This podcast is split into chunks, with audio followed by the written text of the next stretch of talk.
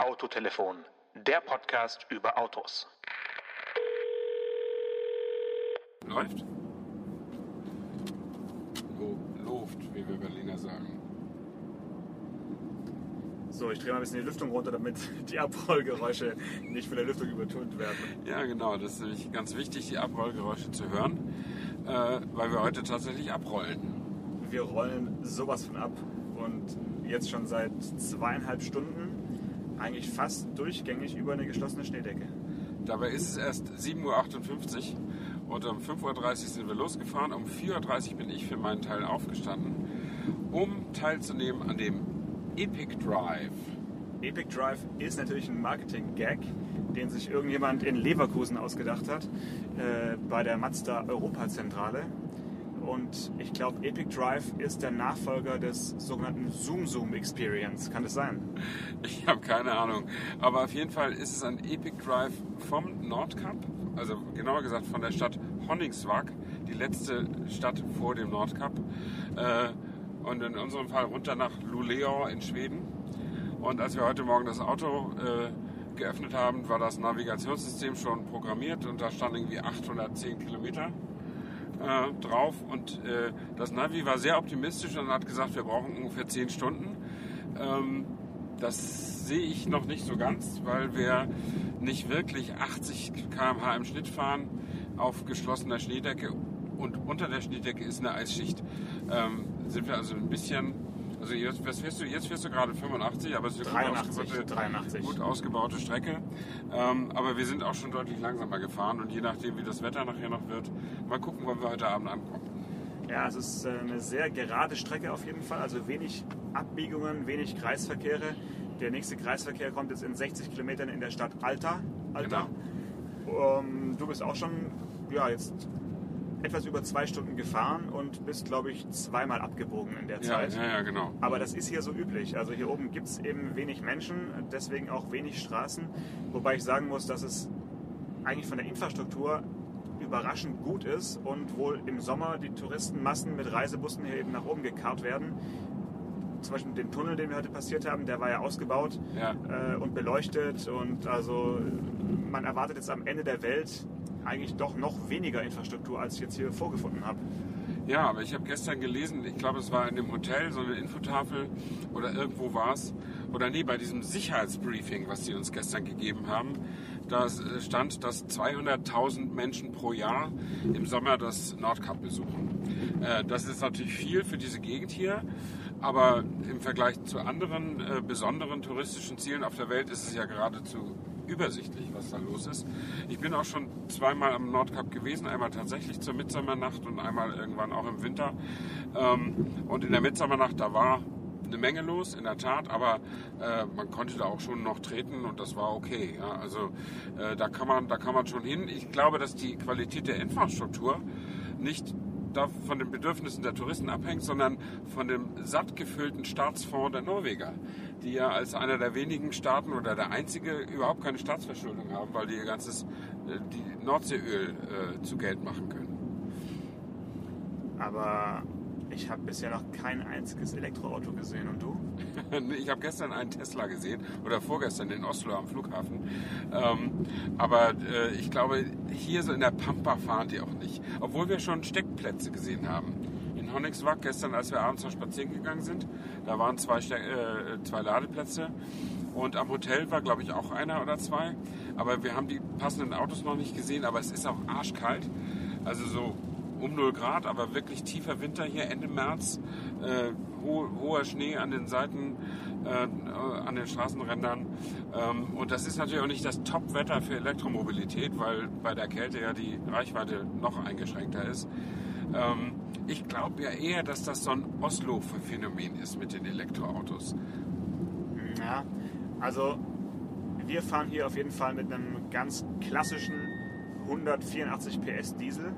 Jetzt habe ich gerade irgendwie den Limiter überboten. Ich weiß aber gar nicht wie, weil es war jetzt zu nicht, viel Gas gegeben. es war nicht willentlich. Ich wollte wirklich nur 83 fahren, aber er hat gepiepst. Ich setze ihn mal wieder auf Ja. 83, weil die drakonischen Strafen der norwegischen Straßenpolizei würde ich gerne umfahren. Ja, das ist eine gute Also ich Idee. denke 83, wobei hier dürfte man sogar 90 fahren. Gerade eben war wieder so ein 90er Schild. Stimmt. Eigentlich ist 80 das Landstraßentempo, aber es gibt aus irgendeinem Grund ist diese Straße, auf der wir jetzt gerade fahren, die man sich vorstellen kann, so in der Breite wie eine etwas ältere Bundesstraße in Deutschland, würde ich mal sagen, ähm, ist die mit 90 ausgeschildert, warum auch immer. Ähm, und das reicht für diese Witterung auch absolut. Äh, normalerweise im Sommer wird es einem ein bisschen langweilig vorkommen aus deutscher Sicht. Wobei in Deutschland darf man, wenn man ehrlich ist, ja auch nur 100 fahren. Also insofern macht das so einen Unterschied macht das gar nicht. Ja, aber wir wollten, du wolltest gerade sagen, in was für einem strahlenden Auto wir hier sitzen. Ja, strahlend weiß ich nicht, aber äh, es glitzert und funkelt auf jeden Fall wie ein, ein roter äh, Edelstein, möchte ich schon fast sagen. äh, ich habe äh, vorhin noch eine kleine Gehirnwäsche bekommen vom Mazda Design Team und da sollte ich also nochmal die, die Farbe nochmal hervorheben. Ich habe extra einen roten Pullover angezogen, dass ich ein bisschen zum Auto passe. Also es ist wirklich ein, eine richtige Weltneuheit, kann man sagen. Es ist nämlich das Facelift des Mazda CX5 und was da alles neu ist, das erzählen wir euch nachher. Es ist nämlich wirklich einiges. Aber vielleicht bleiben wir erstmal noch hier bei dieser Tour. Ja. Äh, Epic Drive hast du gesagt. Also es, es geht hier also um ein, ein echtes Abenteuer, was man hier erleben soll. Äh, das besteht daraus, dass man einfach äh, zwölf Stunden äh, geradeaus fährt und äh, relativ wenig Verkehr hat. Aber wir fahren hier, wie schon gerade erwähnt, auf einer, einer ja nicht richtig geräumten, zwar weggeschobenen, also der Ja. Schnee ist schon zur Seite geschoben, aber es in Deutschland würde man so eine Straße, sage ich mal, nicht so locker befahren wie jetzt hier. Nee, da wäre Katastrophenalarm jetzt. Und es liegt einfach auch daran, dass wir hier äh, nicht nur Winterreifen aufgezogen haben, sondern äh, so feine Spikes an den, äh, an den Reifen haben. Und damit ist der, der Reibwert also in einem sehr erträglichen äh, Niveau. Und man kann hier ja, wirklich entspannt auch in Kurven durchrollen. Ja? Das ist Ja. Nicht so abenteuerlich. Wa- Was wir nicht können, und da- dazu werden wir dann nachher auch nicht viel sagen, ist über die Eigenschaften des neuen Fahrwerks äh, irgendwie reden, weil wenn du auf geschlossener Schneedecke mit Eis drunter und Spikes an den Reifen fährst, äh, was willst du da wirklich Sinnvolles sagen, was man irgendwie mit im weitesten Sinne mit Autotesten äh, verbinden könnte. Äh, das Auto fährt halt äh, gut, äh, weil eben Spikes drunter sind äh, und das würde auch jedes andere Auto würde, würde so äh, dann einigermaßen sicher durch die Kurven rollen. Man kann vielleicht über ein paar andere Sachen nachher sprechen, aber wie gesagt, das, das machen wir später. Erstmal, also jetzt sind wir gerade, es kann ja keiner sehen, aber wir, ich beschreibe es einfach mal. Wir sind gerade über eine Kuppe gekommen und es breitet sich eine weite Ebene aus und schon wieder ist der Kollege zu stark aufs Gas gegangen und das hat gepiept. Ähm, und es breitet sich eine weite Ebene aus. Es sieht aus wie, wie in- Amerika ein Highway bis zum Horizont sozusagen. Äh, links und rechts Schnee, Berge ist jetzt im Moment so ein bisschen im Hintergrund mehr zu sehen. Wir sind auch schon eine Zeit lang am Wasser lang gefahren. Äh, ist wirklich eine traumhafte Winterlandschaft, die man A in Deutschland kaum noch sieht, äh, so nicht mal im Dezember oder Januar und äh, die man Ende März in Deutschland schon mal gar nicht sieht, vielleicht irgendwo noch in den Alpen, aber da sieht es wieder ganz anders aus. Da fehlt die Weite äh, und hier fühlt man sich schon verlassen, weil eben auch kaum andere Autos entgegenkommen und wenn jetzt keine Hochspannungsleitung hier links von uns laufen würde, dann würde man wirklich denken, die Zivilisation sei hier noch gar nicht eingezogen. Äh, zivilisatorisches Zeichen ist, sind auch noch diese, diese rot-weiß gestreiften Stangen an den Straßenrändern, die halt dafür da sind, ähm, die Straße anzuzeigen, wenn der Schnee mal noch höher, äh, höher liegt. Ähm, aber es ist wirklich schön und zurzeit bricht auch wieder von links die Sonne durch, ähm, die auch heute Morgen schon. Ne? Also es ist ja nicht nur so, dass Sonnenaufgang um 4.50 Uhr war, sondern es war auch dann um 5.30 Uhr strahlend hell so ungefähr. Das ist also die Dämmerphase begann auch schon vor 4.50 Uhr. Ähm, und also jetzt schon Ende März dauert der Tag schon wieder mehr als 12 Stunden, weil der Sonnenuntergang ist 17.50 Uhr oder sowas. Und dann ist es auch noch hell bis 18.50 Uhr, würde ich sagen, oder, oder so. Und ich kann das vielleicht noch beisteuern von meiner von meinem äh, Aufenthalt vor einigen Jahren im, im Juni, wirklich Mitte Juni. Äh, da waren wir draußen gegen Mitternacht am Nordkap.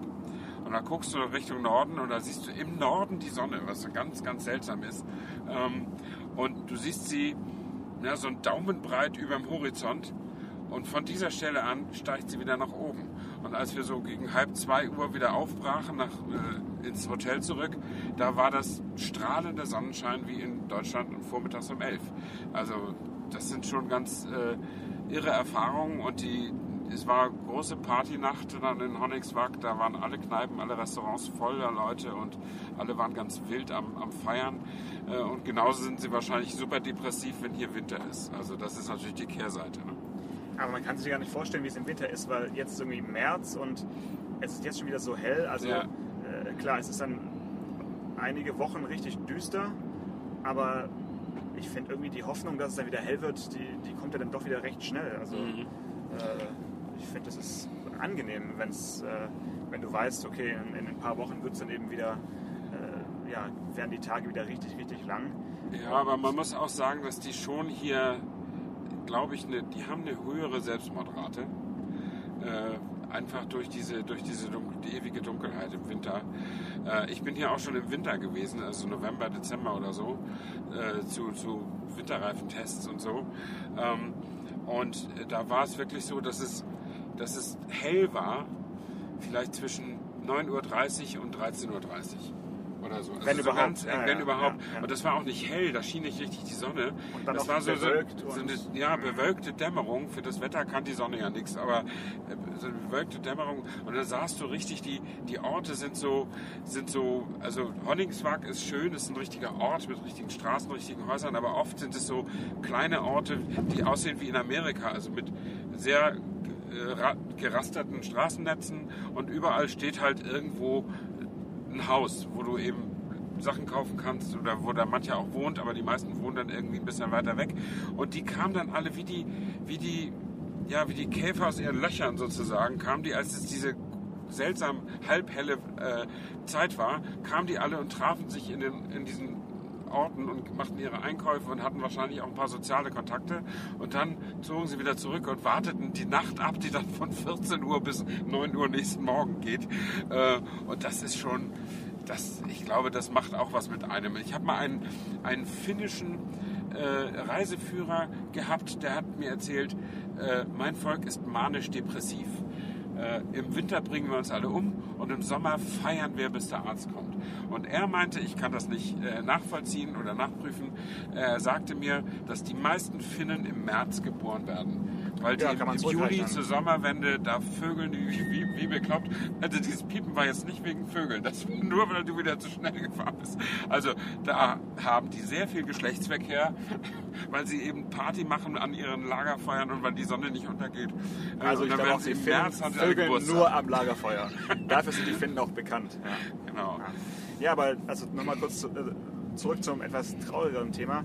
Ich habe ja ein äh, Semester in, in Schweden, in Uppsala, äh, verbracht und war dort lustigerweise eben nicht zum Sommersemester, Ja. weil ich wollte jetzt nicht unbedingt ähm, mich fortpflanzen, sondern ich habe mal, das... Entschuldigung, heißt es wirklich Uppsala? Uppsala, ja. Ich dachte mir, es heißt Uppsala. Ja, das denken viele Deutsche. Ich glaube, da gibt es auch einen Schlager, der Student aus Uppsala. Ja. Das war leider falsch. Also das heißt Uppsala, ja. okay. Und äh, ja, ich bin also hin eben Ende August, September. Da war es noch schön sommerlich und dann wurde es also jeden Tag dunkler und dunkler und dunkler. Und es hat mich eigentlich auch erwischt. Also ich bin ja jetzt, äh, würde sagen, eher ein sonniges Gemüt, aber so November, Dezember, man hat irgendwann gar keine Lust mehr aufzustehen, Ja. weil es wird dann, ja, so 11 Uhr denkst du, okay, jetzt ist es irgendwie ein bisschen dämmerig und dann willst du dich auch um 14.30 Uhr wieder hinlegen. Also Ja. Man kommt einfach nicht so richtig in Schwung Ja. und äh, die Schweden geben sich wirklich größte Mühe mit äh, viel elektrischem Licht in den Räumen und Mhm. äh, auch das Lampendesign in Skandinavien ist jetzt ja nicht, weil die so gute Designer sind, sondern weil die sich einfach sehr, sehr stark für Lampen interessieren, Ja, ja. weil sie einfach Licht brauchen. Also Mhm. äh, das hat man dann, dann wirklich gemerkt, dass auch die Gebäude hell beleuchtet sind, auch tagsüber und dann findet eben viel auch in so Einkaufsmalls statt und also eigentlich gänzlich unromantisch und ähm, ja, man, man versucht dann eben so ein bisschen mit Kunstlicht sich da so durch, durch den Winter zu retten. Also brauche ich jetzt nicht unbedingt. Ja. Da äh, hilft dann hier auch der Schnee, der zumindest ein bisschen reflektiert, dass es nicht ganz so düster ist. Ja, also ich kann das verstehen, was du sagst, aber ich bin, beneide dich trotzdem um die Erfahrung, weil ich würde, habe immer schon mal gedacht, ich würde gern mal ein Jahr hier leben, also einmal den Zyklus einmal rum. Ähm, aber abgesehen davon, dass meine Frau das nie im Leben mitmachen würde, ähm, weil sie diese Dunkelheit wirklich fürchtet, ähm, äh, ist es ja auch schwer, praktikabel. Das ist natürlich auch was, im, was man leichter im Studentenalter dann mal machen kann. Ähm, aber ich bin ja sowieso, äh, das hört man ja, dass ich selber auch aus dem nördlichen Teil von Deutschland komme. Und Nee, nee, nee. Doch. Das hört man gar nicht. Doch, Alter, das hört man aber voll. Und äh, die, äh, ich, ich verbringe meine Ferien oder meinen Urlaub eigentlich immer in Dänemark, zumindest einmal im Jahr. Und ich hätte auch nichts gegen Schweden oder Norwegen, aber Dänemark ist auch so schön heimatnah an meinem geliebten Flensburg. Und äh, das ist... Ähm, das hat sich so eingebürgert. Und Dänemark ist noch das, das billigste von allen teuren skandinavischen Ländern. Ähm, das äh, kommt dann noch dazu. Also ich glaube, wenn, wenn wir uns hier ein Bier bestellen äh, und wir sind da ja, wir dürfen das ja, weil, weil äh, Mats da die Rechnung übernimmt, ich glaube, dann kriegen die ganz feuchte Augen. Es ist, ist wirklich teuer hier, Alkohol zu trinken.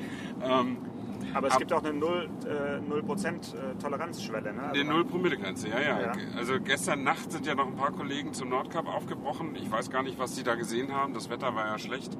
Ähm, und äh, die durften dann natürlich, also die Kellnerin wollten ja auch erst nur alkoholfreies Bier servieren, bis wir ihnen klar machten, dass wir nicht fahren wollen. Und dann, dann kriegte man auch mal einen richtigen Schluck. Ähm, ja, und wir sind, also aus der Arroganz der Vielreisenden heraus sind wir da nicht mit hingefahren, weil wir beide schon zweimal oder einmal am Nordkap waren und das auch bei Tageslicht gesehen haben. Und äh, vielleicht erzählt uns nachher, wenn wir uns irgendwie wiedersehen, erzählen uns die Kollegen, dass sie super Polarlicht gesehen haben. Aber äh, meine Güte, dann, dann ist es halt so. Aber ich glaube es nicht, weil das Wetter war nicht danach gestern. Es war überhaupt gar kein Polarlichtwetter und äh, auch die Jahreszeit ist eigentlich schon, würde ich sagen, Eigentlich fast schon zu rum. spät. Ja, also ja, ja. vielleicht mit ein bisschen Glück kann man noch was äh, sehen, aber also ich denke, wir haben das richtig gemacht, sind jetzt heute Morgen schön früh aufgebrochen und äh, führen wahrscheinlich auch, nehme ich mal an, diese ganze Gruppe von Ja, wir sind Erster. 10 oder 12 Jetzt. Mazda Ja. CX5, die sich jetzt hier Richtung Süden bewegen, an. Und ähm, ja, also ich bereue jetzt nicht, dass wir gestern nicht in, in die Dunkelheit gefahren sind. Wir, wir können sicher, mit Sicherheit sagen, dass wir jetzt noch an Position 1 liegen, weil uns niemand von denen überholt hat und weil es keine Alternativrouten gibt, ähm, die man hätte fahren können. Und wir sind auch nicht abgewichen, um Fotos zu machen oder so, weil als Podcaster müssen wir ja keine Fotos machen. Ja, das ist, das ist, das ist die Arroganz der Podcaster. äh, ich weiß nicht, ob wir wirklich um 17.14 Uhr ankommen werden, wie es das Navi uns gerade äh, glauben lässt, weil wir schon noch das ein oder andere Päuschen einlegen werden. um Ja, klar. Also- zu machen. Allein schon fürs Familienalbum. Genau, das Navi weiß ja auch nicht, dass man hungrig ist, zum Beispiel. Das ist ja immer, ich finde immer, also mein Navi, in, mein Navi in meinem Citroën C5 ist das schlechteste Navi von allen, weil das rechnet natürlich auch immer die Ankunftszeit aus, aber kann nur einen Geschwindigkeitsschnitt dafür berechnen. Nämlich Auf 100 allen Straßen? Auf allen Straßen. Wenn ich nach Berlin rein will, von Königs Wusterhausen, äh, dann sagt es immer, das sind äh, 38 Kilometer und es dauert 41 Minuten. Ja, Pustekuchen. Das dauert natürlich nicht 41 Minuten. Das geht so lange gut, wie es auf der Stadtautobahn läuft. Und dann ist das Navi aber nicht faul und sagt, okay, dann dauert es eben jetzt 20 Minuten länger. Weißt du? Also das, das hilft mir nicht, so, so eine Angabe. Und das hier habe ich auch so im Verdacht, äh, als wenn es äh, irgendwie zu hohe Geschwindigkeiten voraussetzt. Aber ich weiß es nicht. Ungeschlagen und unübertroffen ist das BMW-Navigationssystem. Äh, wir haben ja letzte Woche über den X7 gesprochen. Das war, das war perfekt. Wir sind auf die Minute so angekommen, wie das Ding vorausgesagt hat. Das, das ist Wahnsinn. Wobei das in den USA natürlich noch ein bisschen leichter ist, Es ist leichter. zu berechnen, weil die Geschwindigkeiten sind irgendwie klarer und es gibt wahrscheinlich weniger äh, irgendwie kurvige Straßen, die einen jetzt irgendwie daran hindern, die äh, mögliche Geschwindigkeit zu fahren. Das hier hier wäre es auch einfach, äh, wobei ich sogar vermute, dass es langsame Geschwindigkeiten annimmt, weil es uns ja eher äh, später berechnet, als wir wahrscheinlich ankommen, wenn wir jetzt dieses Tempo halten würden. Ja, naja, ma- mal sehen. Äh, können wir dann nach, nachher sehen. Äh, auf jeden Fall hat dieses BMW-System, wir sind ja auch, also nicht nur durchs einsame Death Valley gefahren, sondern irgendwann nach Los Angeles reingefahren abends. Und äh, da hat, sah man eben schon vorher, guck mal, jetzt ist da in 50 Meilen Entfernung ist da ein Stau, der, der braucht, der verlängert das Ganze um fünf Minuten, wenn er bleibt, dann baut er sich wieder ab, dann wurde das wieder an, angepasst und so weiter. Und es war wirklich, wirklich gut, äh, äh, gut gemacht. Und die, äh, soweit ich weiß, äh, nutzt der BMW äh, die Handy-Verteildaten. Also die, die checken einfach, welche Handys sitzen da und können daraus äh, oder sind da auf der Straße unterwegs und können daraus auf die Verkehrsdichte schließen. Und das ist natürlich eine ganz smarte Geschichte. Ja? Ähm, und da kann man, also ich habe zum Beispiel, wenn ich einen BMW-Testwagen habe und die Strecke kenne, die ich fahre, dann habe ich trotzdem das Navi an, weil ich das nett finde mit der Karte, steht das auf Volume 0 äh, und gucke einfach immer mal hin, wann komme ich nach Hause. Und wenn ich dann irgendwann zwei Stunden vorher meine Frau anrufe und sage, um 19.30 Uhr bin ich zu Hause, dann bin ich auch um 19.30 Uhr zu Hause. Das ist echt gut. Aber bist du jemand, der bei längeren Strecken dann immer auch so ein bisschen noch eine Minute rausfahren möchte oder sich freut, wenn er dann am Ende statt um 17.14 Uhr um 17.07 Uhr schon ankommt? Jetzt ganz ehrlich. Ähm, ja, ich freue mich schon eher, als dass ich mich darüber ärgere, aber ich lege es nicht darauf an. Also ich fahre nicht extra schnell, um, um das zu unterbieten. Aber du hast die Ankunftszeit schon immer ein bisschen im Blick und freust dich, wenn es dann wieder eine Minute ja, verliert. Ja, das ja. Ja, das ist ein schönes Spiel. Ja. Aber ich freue mich eigentlich noch mehr, wenn das immer stabil bleibt und, äh, und auch am Ende der Wahrheit entspricht. Ne? Also ich meine, sich alle 10 Kilometer anzupassen, äh, das ist ja nicht weiter schwierig, aber immer schon, schon über Stunden hinweg zu sagen, so lange wird es dauern, das, das ist das Smarte daran. Ne? Also ich würde mich jetzt mal wieder über eine Kurve freuen. Jetzt sind wir schon wieder seit zwei, drei Minuten äh, nur geradeaus hier. Schnurgerade geht es durchs Land. Äh, was magst du denn an so langen Autofahrten? Ich meine, wer fliegt freiwillig ans Nordkap, um dann zwölf, zwölf Stunden lang irgendwie geradeaus zu fahren? Was, was reizt dich an sowas? Also mich reizt den Limiter immer mal wieder zu überstimmen. Ja, aber ich, ich überstimme ihn nicht mit dem Fuß. Also Ja, ich äh, ich streiche das. Pedal. Ja. Ich glaube, er hat irgendwann genug und ähm, meldet sich dann eben. Jetzt mache ich mal auf 90 und Ja. schau mal, was er dann macht. Ich habe nur den großen C auf dem Gas. Okay. Oder kann es sein, dass es die, die, ähm, die, der Warnton von einem, von einem Spurassistenten ist? Nee, Ne? Der, der hat ja auch schon, der ist ja vorhin schon ausgestiegen, als ich gefahren bin, weil natürlich der Mittelstreifen nicht mehr zu erkennen ist hier unter dem Schnee. Ähm, aber was mich an langen Autofahrten reizt, ist die lange Autofahrt an sich. Also ich fahre wirklich gerne mal ein, äh, ein Stück. Ähm, und äh, natürlich fliege ich auch viel durch die Gegend. Ähm, und äh, ich würde jetzt nie sagen, wenn jetzt irgendwo ein Termin in Stuttgart ist, ich fahre da mit dem Auto hin. Das wäre blöd. Aber ich bin jetzt auch nicht traurig, wenn irgendwie ein Termin in der Provinz ist, äh, irgendwo in, in Münster oder irgendwo, das sind von mir auch irgendwie 500 Kilometer oder, oder noch mehr, dann ich sage, da fahre ich dann jetzt hin. Äh, da fahre ich auch mit dem Auto. Also ich, ich gucke nicht mal ansatzweise auf den Bahnfahrplan, ich, da fahre ich wirklich mit dem Auto und äh, heutzutage höre ich tatsächlich Podcasts dabei. Ähm, früher habe ich äh, viel gesprochenes Radio gehört, also Deutschlandfunk zum Beispiel oder Hörspiele. Ähm, und ganz früh habe ich Musik gehört. Ähm, aber, also ich frage mich halt immer so ein bisschen, wir können jetzt ja diese, diese Fahrt hier nicht so richtig festhalten, also außer dass wir jetzt drüber sprechen und du hast dich vorhin auf jeden Fall äh, beworben als, ich würde sagen, Deutschlands bester Landschaftsbeschreiber. Also Ja. wenn, wenn ich nicht wüsste, dass du früher als Fußballreporter gearbeitet hast, hätte ich dir jetzt auf jeden Fall angeboten, mal so ein äh, Fußballspiel zu kommentieren, weil wenn so eine richtig ganz, ganz langweilige Phase gerade ist, so ein Geplänkel, so ein 1 zu 1 Rumgeschiebe und es sind noch 20 Minuten zu spielen und keiner hat Bock, irgendwie ein Tor zu schießen. Ja. Und dann, dann trotzdem das Spiel so zu beschreiben, dass du als Radiohörer wirklich weißt, okay, der Rechtsverteidiger schiebt die Kugel jetzt rüber horizontal und also das war ich habe fast die Augen zugemacht vorhin, weil du hast die Landschaft so schön beschrieben Ja. und es war eigentlich noch schöner als in echt. Ja, genau. Ich finde aber, das muss man auch können. Also wenn man jetzt äh, sagt, als Berufsbezeichnung im erweiterten Sinne Journalist hat, dann sollte man auch mal eine Beschreibung abliefern können. Äh, ob sie nun langweilig ist oder nicht. Äh, aber sie sollte zumindest beschreiben, was da ist. Und ich hasse es immer, wenn Leute sagen, also, das war so schön. Das war unbeschreiblich. Man muss da gewesen sein. Können die nicht mal sagen, ob Schnee lag Ja. oder ob Berge waren? Ja. Oder, oder so, ich finde, das ist, das ist doch nicht so schwer. Oder wenn jemand sagt, ja, also dieses Rennen, ich habe das noch gar nicht realisiert, aber nicht Erster, es ist unbeschreiblich. Warum kann er nicht sagen, hey, ich habe die Goldmedaille und die anderen Deppen haben nur Silber und Bronze? Das, das, das, wär's, das ist doch das, was die dann fühlen, oder nicht?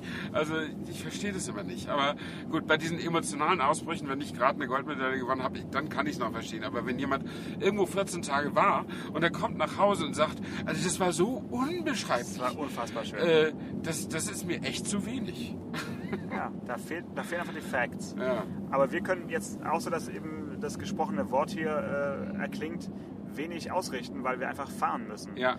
Und in solchen Momenten bin ich dann eigentlich froh, dass ich jetzt nicht einen Film produzieren muss oder eine Fotoproduktion. In der hier, Tat, äh, in der Tat. Weil die, diese langen Fahrten, diese langen Autofahrten lassen sich wirklich extrem schwer einfangen. Ja, das ist so. Ähm, Ähm, das ist wirklich, also mir tun auch die Kollegen leid, die jetzt, es sind ja noch äh, drei andere deutsche Zweierteams unterwegs, sind auch noch ein Haufen Italiener, Holländer und so weiter dabei, aber von denen, mit denen wir uns so ohne Probleme unterhalten können, sind es noch drei andere Teams. Und zwei von denen haben Fotografen dabei und müssen auch für Magazine äh, wirklich was produzieren und zwar heute und haben eben auch die 800 Kilometer jetzt vor sich und die werden mit Sicherheit nicht um 19 Uhr im Hotel sein, äh, weil so eine Fotoproduktion dauert halt ein bisschen, weil Autofotografieren ist A schon nicht trivial und B, wenn es für ein Magazin sein soll, also dass Leute das schön finden, dann ist es überhaupt nicht mehr trivial. Und wenn jetzt hier das Wetter ist jetzt hier gerade grau in grau. Also als wir losgefahren sind, war strahlender Sonnenschein an, an der Küste. Und ich hoffe, dass die Kollegen das genutzt haben. Aber wenn das, wenn das äh, professionelle Fotografen sind, dann werden sie darauf geachtet haben, sofort mitzunehmen, was sie kriegen können. Und dann soll der Fahrer hinterher halt ein bisschen mehr Gas geben oder so. Aber äh, das wird ein langer Tag für die. Und, und ich glaube, Film ist noch schlimmer, weil da muss ja sogar noch die Länge der Strecke irgendwie bei, bei rumkommen. Ne? Wenn du so einen Film machst über so eine Strecke, dann muss der Zuschauer ja nachher auch nicht nur ein Gefühl dafür haben, dass es da schön war, sondern dass ihr wirklich lange gefahren seid. Ja, und du hast dann einerseits die Innenaufnahmen, also die sogenannten Onboards, die sind dann relativ einfach zu machen, Ja. weil da können wir jetzt, wie wir eben unsere Aufnahmegeräte hier mitlaufen lassen, einfach eine Kamera mitlaufen lassen. Ja. Aber da muss ja auch irgendwas passieren. Also der äh, Moderator oder, oder der Protagonist kann ja auch nicht 15 Mal sagen, oh, das ist ja richtig schön hier. kann ich jetzt... Ja, unbeschreiblich Ja, unbeschreiblich schön. Also wenn Sie jetzt sehen könnten, was ich hier sehe, dann könnte man sagen, okay, da kann der Kameramann oder kann man nochmal rausschwenken, aber das sieht auch nicht so richtig toll aus. Also Landschaft aus Autos rauszufilmen, äh, ja, ist recht schnell ermüdend. Ja, das heißt, man braucht irgendwann die berühmten Außenschüsse. Ja. Und die Außenschüsse, das sind die echten zeitraubenden Ja. äh, Dinge, weil da muss das Auto also entweder an einer Kamera vorbeifahren, Genau. mindestens zweimal in beide Richtungen, weil so effizient arbeitet man dann schon, dass man Mhm. Beide Richtungen mitnimmt aus leicht verschiedenen äh, Blickwinkeln und dann äh, am besten auch noch ein fahrendes Auto von einem fahrenden Auto mit Limiter äh, gefilmt. Ja klar, Car dann wird es 70 schwierig. jetzt, Dann 70. brauchst du nämlich ein zweites Auto Ja. und dann brauchst du auch äh, irgendwie eine Straße, die einigermaßen erlaubt, so halb nebeneinander zu fahren Mhm. oder zumindest leicht versetzt zu fahren. Also ja, Vor allen Dingen, also d- das ist daraus sicher schon dem aufmerksamen Hörer klar geworden, aber den weniger aufmerksamen sag es nochmal, du siehst diese Szene für anderthalb bis drei Sekunden und die Jungs haben eine halbe Stunde dran gefilmt. so ungefähr. ungefähr. ne? Ja. Und, äh, und du siehst solche Szenen ja nicht nur einmal in so einem Film. Also das gibt ja immer mal dieser, so einen Außenschuss. Einfach auch um zu dokumentieren, jetzt sind wir weitergefahren und so. Ne? Das, äh, das muss ja immer mal sein und da kann man ja auch nicht immer nur denselben nehmen. Also habe ich auch schon gesehen, so Billigproduktionen, wo immer, das, immer derselbe, dieselbe Außenaufnahme kommt. Habe ich schon gesehen. Aber das, das ist halt eigentlich gegen die Berufsehre. Wir können ja auch deine Landschaftsbeschreibung jetzt nochmal abspielen. Ja. Und los geht's. Also jetzt sehen wir was anderes. Jetzt sehen wir nämlich auch Bäume. Keine weite Ebene, sondern Bäume. Und links Aber von uns ein zugefrorener See, wie mir das Navi Auf- verrät. Auf den, ich aber, Navi. auf den ich aber nicht mehr betreten würde jetzt bei 0 Grad. Also, Och doch, meinst du? den würde ich noch betreten. Also ich habe beim, beim Flug, also man kann die Seen wirklich nicht zählen hier in Skandinavien. Es sind so ohne Ende Seen gesehen, die natürlich alle mit Sch- Schnee bedeckt waren. Aber ich habe auch manche schon gesehen, dann, wo da so Zuf- Zuflüsse waren, wo dort schon deutlich auch Wasser wieder zu sehen war. Und äh, in ganz vielen waren auch, war auch die Schnee- oder die Eisdecke so bräunlich. Und das, das sagt einem auch immer, dass das nicht mehr ganz so also ich glaube, Autos werden, werden nicht mehr drüber gefahren jetzt. Und also ich, ich bin aber auch der totale Schisser. Also ich, ich gehe, also, also Schlittschuhlaufen habe ich glaube ich seit 20 Jahren nicht gemacht. Und nicht, weil mich, mir diese Art der Bewegung nicht gefiele, sondern weil ich immer dem Frieden nicht traue auf dem Eis. Also es muss schon wirklich 14 Tage und 10 Grad minus sein, was in Deutschland irgendwie nie ist, bevor Stefan Anker aufs Eis geht. Finde ich sehr beruhigend, weil es ist auch wirklich gefährlich. Also auch auf Flüssen. Wir hatten letzten Winter äh, ein paar Tage, wo in Tübingen der Neckar zugefroren war. Echt? Und dann gab es da dann die ersten, ja. gab's dann so die ersten Instagrammer, die sich dann auf dem Fluss fotografiert haben. Und das ist wirklich lebensgefährlich. Weil, Und jetzt gibt es ein paar Instagrammer weniger. ja, das ist gut. Ja. Das, äh, Ah, das ist gut. Das ist Darwinismus. Ja. Das Ja. sortiert sich einfach dann von selbst aus. Ich äh, hatte das ja vielleicht schon mal erwähnt, dass ich, äh, bevor ich Journalist wurde, Krankenpfleger äh, gewesen bin. Und ähm, das Krankenhaus, in dem ich gelernt habe, Kreiskrankenhaus Bad Segeberg in Schleswig-Holstein, liegt direkt an einem See. Ähm, und da war es mal einen Winter auch so kalt, dass der See so zugefroren war. Aber natürlich noch in einer Phase, wo, die, wo im Verkehrsfunk immer sagt, die Polizei warnt äh, davor, die Eisflächen zu betreten und so. Äh, und was sahen wir aus dem Zimmer raus? Bei, bei der Visite sahen wir so drei Gestalten auf dem, auf dem Eis. Und der, der Oberarzt der Chirurgie, der ist total ausgeflippt und hat die Polizei angerufen, dass, dass, die, dass die vom Eis geholt werden. Und dann hat er sie sich bringen lassen und hat die rund gemacht. Weil es wäre ja seine Arbeit, die Ja. wiederzubeleben und Ja. die irgendwie oder ihren Eltern zu erklären, dass die leider doch gestorben sind. Und der hat das in drastischsten Farben, hat er denen die Erfrierungs- und er er Ertrinkungstode vorgemalt. Die waren völlig fertig. Die werden ab sofort. Die sind Also, wahrscheinlich nie wieder bei Schnee Bogen. aus dem Haus gegangen. Ja. Also das war, das war echt dramatisch. Ja. Aber also wie gesagt, also Leute, die so, die so nach drei Tagen minus zwei Grad irgendwie aufs Eis gehen, finde ich auch im höchsten Maße irre. Obwohl ich mich erinnern kann, ich stamme ja aus Flensburg äh, und in den, die Flensburger Förde war in meiner Jugend auch ein, zweimal zugefroren. Und da sind wir mit Schlittschuhen auf der Förde gelaufen. Kilometerweit oder hunderte Meter weit vom Ufer. Äh, Und dann war aber eine Fahrrinne da, damit die sogenannten Butterdampfer, also die, die, die, die kleinen Ausflugsdampfer, die nach Dänemark fuhren und wo man dann zollfrei drauf einkaufen konnte, Butter, aber auch Zigaretten und Schnaps und so, äh, da sind wir bis an die Fahrrinne gefahren ich glaube, also ich hoffe, meine Mutter hört keine Podcasts. Das habe ich ihr, glaube ich, noch nie gebeichtet, dass wir das gemacht haben. Da standen wir wenige Meter von, dieser, von dem Wasser entfernt und merkten so langsam leicht die Bewegung des Wassers unter der Eisdecke. War schön, oder? Oh, hallo, da, also da hätte ich auch einen Anschiss verdient gehabt. Also das auf jeden Fall. Ja. Gut, aber die Anekdote erklärt auf jeden Fall dein Trauma. Also, Ja, also vielleicht. Also ich bin einmal tatsächlich auch, da sind wir, wollten wir wieder mit den Schlittschuhen aufs Eis und sind vom Steg runter. Also einer meiner Freunde wohnte direkt am, am Meer ähm, und sind von dem Bootssteg runter und zack bis zum Oberschenkel. Also eiskaltes rechtes Bein hatte ich da. Und dann wieder raus. Und das war natürlich ein klares Signal, dass man besser doch nicht Schlittschuh lief an dem Tag. Aber stell dir mal vor, das Eis hätte am Steg gehalten. Und so 50 Meter weiter wäre es dann eingebrochen. Ja? Meine Güte, ja. Also, äh, aber in dem Alter hast du halt immer mal so ein paar extra Lebensrisiken, ne, die du dann später nicht mehr hast. Naja, ich meine, ist das so? Ich meine, ich bin mit 19 auch Auto gefahren wie ein Bescheuerter. Also, weiß es deine Mutter? äh, sie ahnt es wahrscheinlich. Ich glaube, den Podcast sollte sie mal hören. Also das, das ist schon so. Also äh, da, da gab es ein paar beinahe Unfälle mit meinem Opel Kadett B. Äh, gut, man lernt natürlich auch daraus. Wenn du jetzt normale Verschaltung im Gehirn hast, dann speicherst du das ja ab und lernst irgendwie daraus und machst, sagst nicht, beim nächsten Mal versuchst du die Kurve, die du jetzt im, unfreiwillig im Drift genommen hast, noch schneller, damit es besser geht. Äh, sondern beim nächsten Mal fährst du es dann halt langsamer. Aber äh, ja, so, so ganz frei von Unfallereignissen oder, oder beinahe Ereignissen äh, war das nicht mit 19, 20 Jahren. Das kann ich mir bei dir eigentlich auch nicht vorstellen. Das ist, glaube ich, normal, dass man als junger Mensch äh, die Risiken eher unter als überschätzt. ja, da muss ich dich leider enttäuschen, Stefan.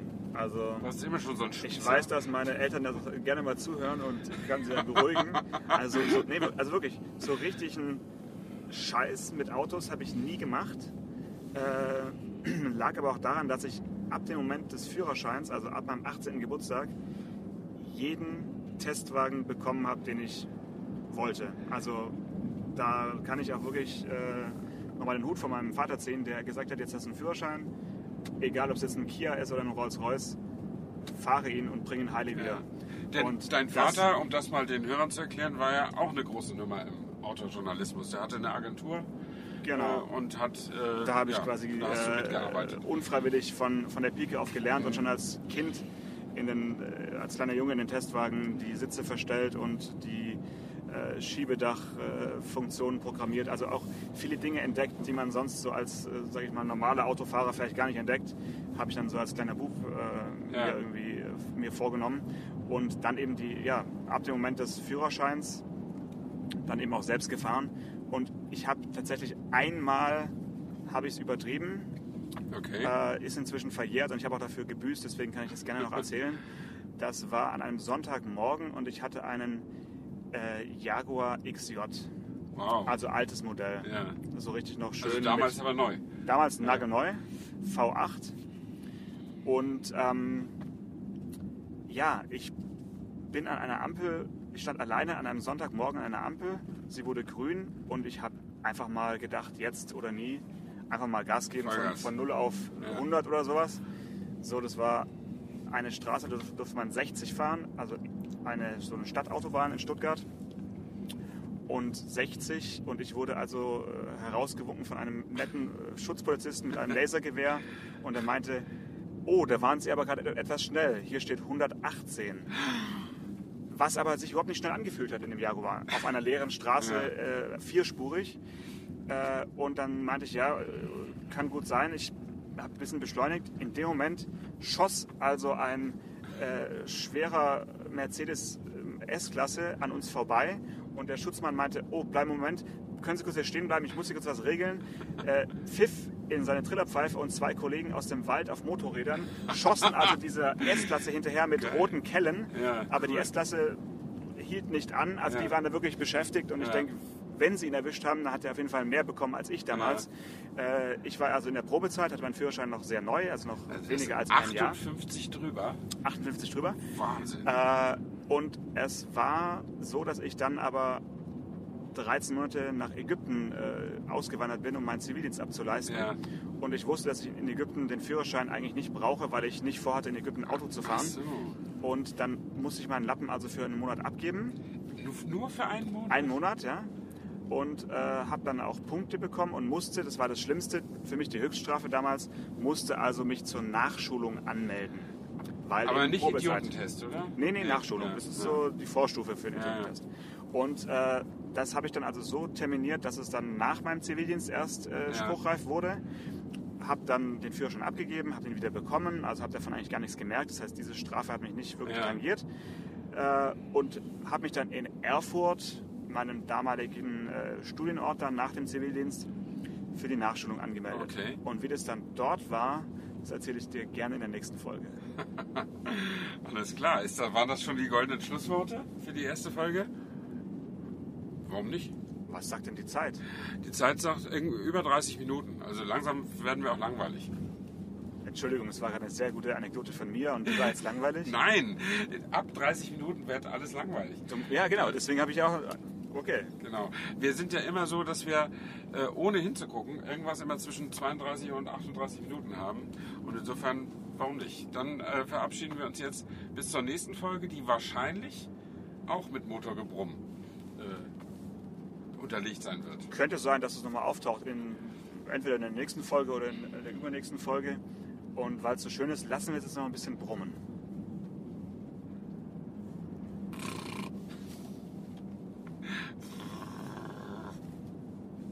So, wir haben noch ein kleines Kind dabei, das sitzt hinten, ist gerade aufgewacht. Der kleine Stefan hat Hunger. Oh, Ja. Coop Market. Er macht erst um 10 auf. Ja. Also langsam habe ich wirklich ein bisschen. Die erste Tankstelle macht um 8 auf, die, der erste Koop macht um 10 auf. Machen wir so, hier ist das erste Elchschild. Schau mal, Oh ja, Achtung das Elch. erste Elchschild. Das ist wirklich das erste auf der ganzen Tour. Das heißt, hier nördlich von hier gibt es wahrscheinlich keine Elche.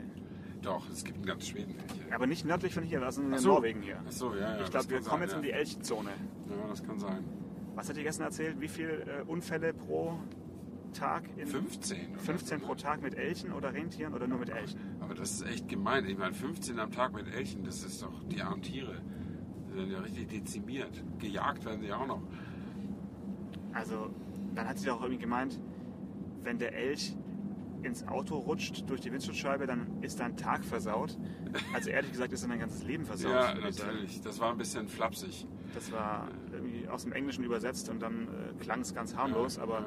so ein Elch ist ja deswegen so ein Problem, Weil er so weil er, weil er so lange Beine hat. Ja. Und selbst in einem SUV, in dem CX5, den wir jetzt gerade fahren, erwischst du ihn genau mit seinem Rumpf Ja, genau. und er rutscht dir über die Haube durch die Scheibe und befindet sich dann genau, wo wir jetzt hier Ja, sitzen. ja. Und wiegt 1000 Kilo oder 800 Kilo. Und so, Ja. und so ein Elch auf dem Schoß, das wünschst du wirklich nicht bei deinen schlimmsten Feinden. Nee, natürlich nicht. Na, den vielleicht. Sowas würde ich nicht mal piep wünschen. Aber vielleicht piep. Nein. Kidding, just kidding. Just kidding. Hier ist wieder schön, hier ist wieder Wasser. Jetzt ist zur rechten Wasser. Äh, Oh, mit auch eine Spiegelung. Spiegelnden Wow. Bergen auf dem am anderen Ufer. Das Wow. muss jetzt ein Fjord. Nee, ein Fjord. Ah, ein muss See, gar nicht ich sein. Das ist sagen. ein See. Genau. Also bei der nächsten Haltemöglichkeit machen wir mal ein Beweisfoto. Ähm, wir werden darauf verzichten, eine Instagram Live Story zu machen, wobei auch dazu werde ich den Stefan noch überreden. Weil meine, meine große Mission heute ist, neben dem Autofahren und Beifahren, Stefan Anker auf Instagram so richtig groß rauszubringen und ihm noch beizubringen, wie er Stories macht und damit er einfach sich ein bisschen austoben kann auch. In so Momenten, wo es ein bisschen langweilig ist auf dem Beifahrersitz, dass er da so ein bisschen mal an seinem Handy rumspielt und einfach mal ein bisschen Tasten drückt und dass da auch gerade mit den GIFs diese, diese lustige Möglichkeit, die Stories aufzupeppen. Ja, das ist auch genau dein Ding, glaube ich, Stefan. Ich weiß es nicht. Also ich habe ja bei meinem neuen Handy, das habe ich seit zwei Monaten, das hat eine super geile Kamera mit drei Linsen. Und ich habe, glaube ich, zwei Fotos gemacht. Davon einmal irgendwie ein Straßenschild abgefotografiert oder irgendwas. Also ich bin irgendwie nicht so auf Handyfotos, äh, aber ich probiere es. Und ich bin natürlich altersmäßig mehr auf Facebook unterwegs. Und ich weiß aber, die ganzen jungen, coolen, hippen Typen wie du, die sind auf Instagram. Und ich muss mich da natürlich ein bisschen anpassen. Ja, danke. Danke. Ja, ist Nee, hast, so. du, hast du richtig gut äh, analysiert auf jeden Fall. Ich meine, es, du merkst es auch so, also auf Facebook sind äh, doch in, inzwischen die Erwachsenengeneration oder die, die, Die Eltern, die. Elterngeneration ja, ist genau, da. ja. da. Die Eltern haben dann geschaut, was die Kinder machen Genau. und dann waren die Kinder aber schon wieder Da woanders. sind die Kinder natürlich woanders hingegangen, weil nichts ist ja wohl peinlicher, als wenn dein Vater dein Freund ist. Also auf Facebook. Und deine ja. Bilder liked. Und deine Bilder liked. Also das, äh, das würde ich mir aber dermaßen verbitten. Äh, aber gut. Guck mal hier. Sieht aus wie Grönland hier. Ja, hier können wir anhalten und ein Foto machen und vielleicht können wir uns jetzt auch mal offiziell von dieser Folge verabschieden. Nee, es ist schon die nächste Folge. Ach, Die das ist schon die weiter. nächste Ja, Folge? wir, wir steigen ein mit dem, mit dem Age-Schild natürlich. Okay. Dann So, bin ich mal gespannt. auch das, wie wir hier anhalten, bleibt natürlich alles drin. Und jetzt auch die sechs Minuten, die wir jetzt draußen zum Fotografieren verbringen, die bleiben jetzt. Lassen wir jetzt laufen. Lassen wir jetzt laufen. Ja. Okay. Bis gleich. Und das hören die Leute, die.